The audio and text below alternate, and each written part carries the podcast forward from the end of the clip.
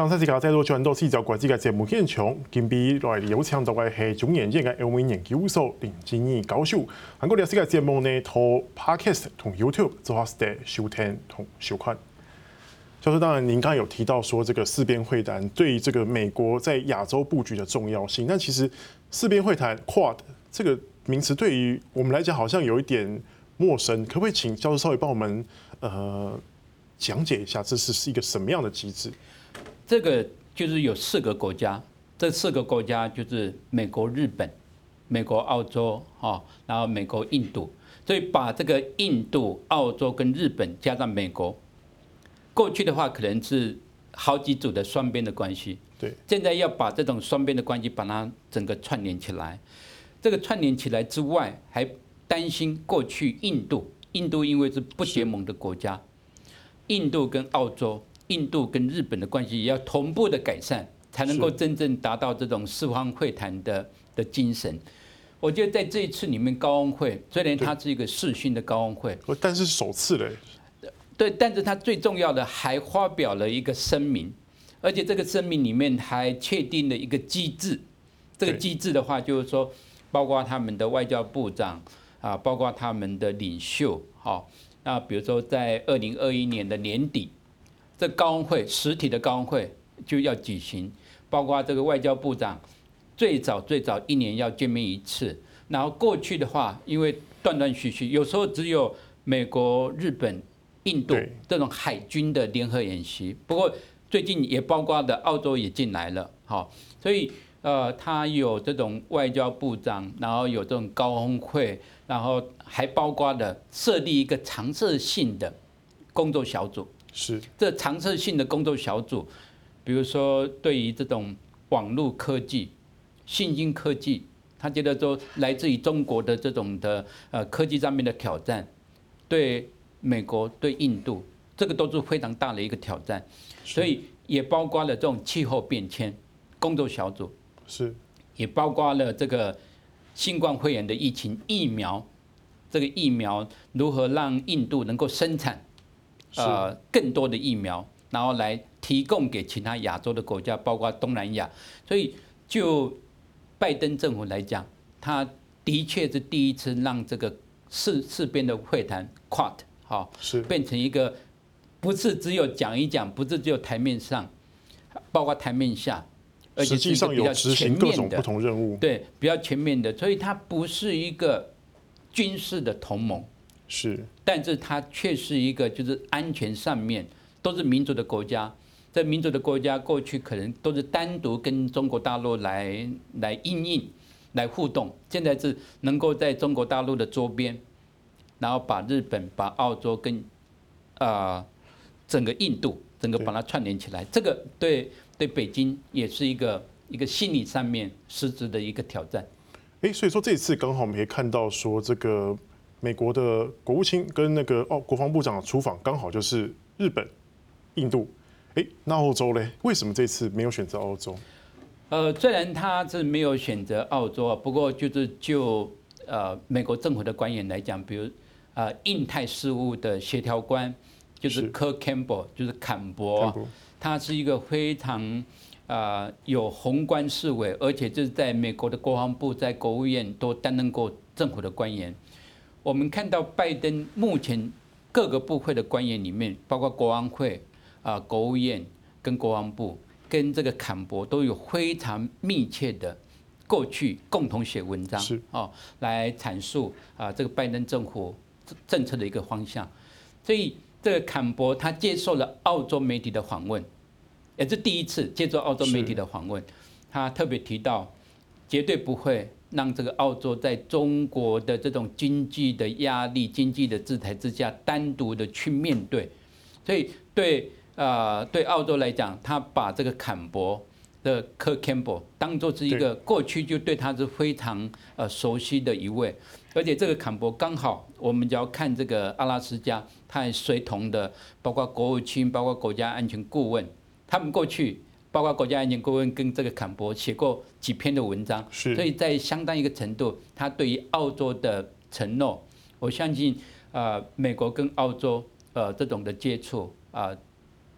实在是太太多了，而且是真正的呃西方民主的的国家，所以呃，我相信应该以后会有很多的机会。是，老师，那这样看起来吼，当然有人说这个 QUAD 它是可能是功能性更多的印太北约组织，您认为呢？我觉得还没有走到那一步，要走到那一步会非常的困难，走到那一步也像是一个大的革命一样。哦，我觉得在未来的这几年里面，我觉得他的角色，哦，就是包括很多不确定的因素，比如说印度，对，这印度是一个在整个四边会谈里面，印度的角色是最被关注，因为它不像澳洲，不像日本。哦，呃，跟美国有这种双边的哦，这种安全的这种防卫的这种同盟，所以对呃要走到那一步，可能还还有一段时间。不过我们只要看到这个莫迪，呃，他对于这个整个呃中国的这种，包括他的手机啊，对，包括他的这种 App，他这有很多都都都把它禁止了，哦，所以对。对印度来讲，他也知道最大的威胁，呃，除了巴基斯坦之外，来自于中国在巴基斯坦的支持，呃，还有在整个印度洋常态化的这种的部署，这个都是呃，这个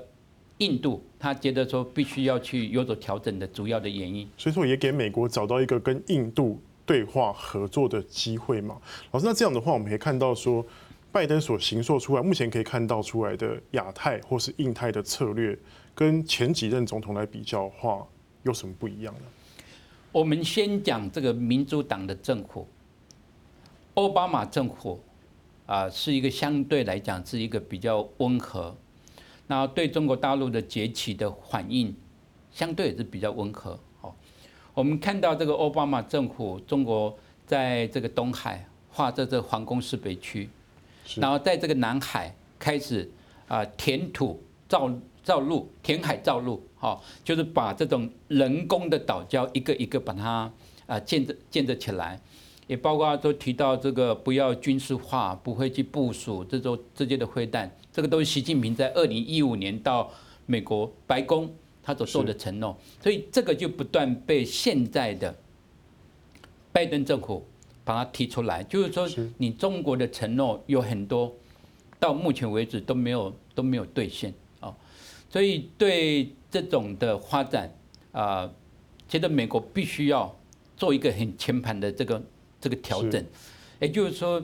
中共在啊两千零一年加入这个世界贸易组织之后，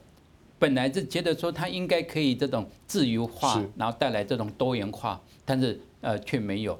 呃，包括这个川普对中国大陆呃极大的这种的压力，但是呃从拜登政府的角度来看，有很多的美国的盟邦并没有跟美国真正站在一起，所以对这个拜登政府来讲，他要去改变过去的奥巴马，改变啊过去的这个川普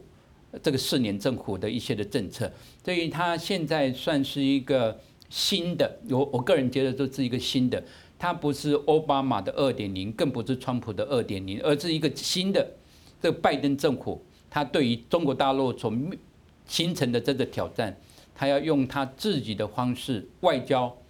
比军事更重要。然后军事只不过是众多安全议题其中的一项，这种新兴科技啊，还包括这种经济的复苏，这些都是一个很大的一个挑战。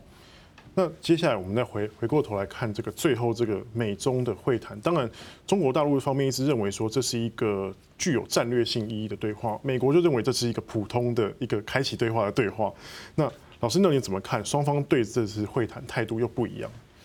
呃，彼此又画红线。对，美国一直不希望说这个是一个战略的对话。好，不过我们看到，呃，虽然他是讲不是一个战略的对话。但是的确是一个战略的对话，是战略跟安全。光，光这两个国家坐坐下来谈，它就具有战略性的意义。是呃，